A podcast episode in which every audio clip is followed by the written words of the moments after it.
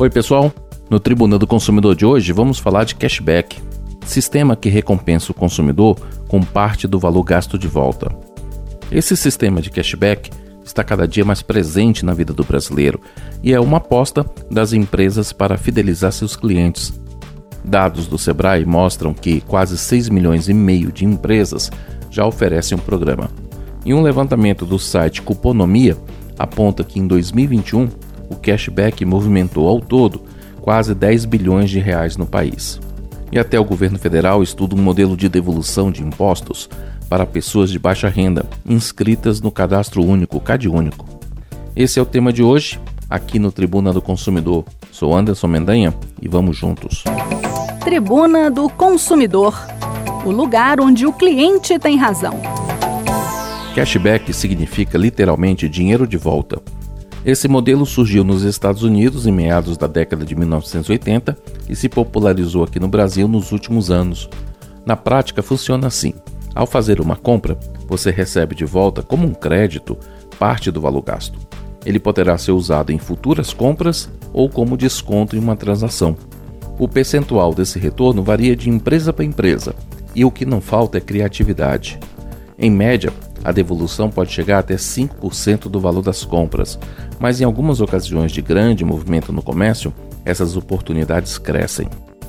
Um exemplo prático de cashback é o programa de milhas ou pontos no qual o consumidor acumula pontos que são revertidos em benefícios ou trocados por produtos.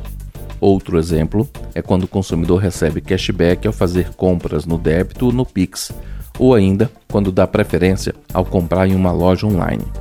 Outra maneira de recompensa é o uso de selos e de cartelas, utilizado com frequência em supermercados ou marcas de alimentos. Basta juntar uma certa quantia de selos e ir lá buscar o seu prêmio. A estratégia que movimenta pequenos e grandes negócios, bancos e varejistas também é uma forma de manter os clientes comprometidos com a marca ou com a empresa por um longo período. A Easy Company, empresa de solução de conexão da cadeia varejista com o consumidor, realizou um estudo nacional para entender o comportamento de mais de 1 milhão e 400 mil consumidores, com aqueles que usam cashback e os que não usam. Segundo o levantamento, os mais de 20 varejos pesquisados apontaram que o primeiro grupo apresentou gastos maiores entre janeiro e maio deste ano, uma média mensal 83,5% mais alta do que os demais.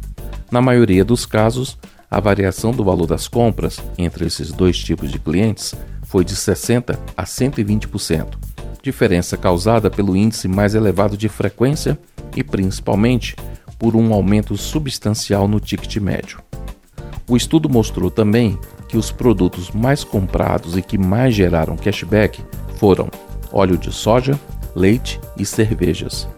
De cashback em cashback, segundo a pesquisa, o valor gerado no período, ou seja, o valor total que os varejistas analisados devolveram para o consumidor foi de 6 milhões de reais. Finalizando, podemos concluir que o cashback é bom para todos.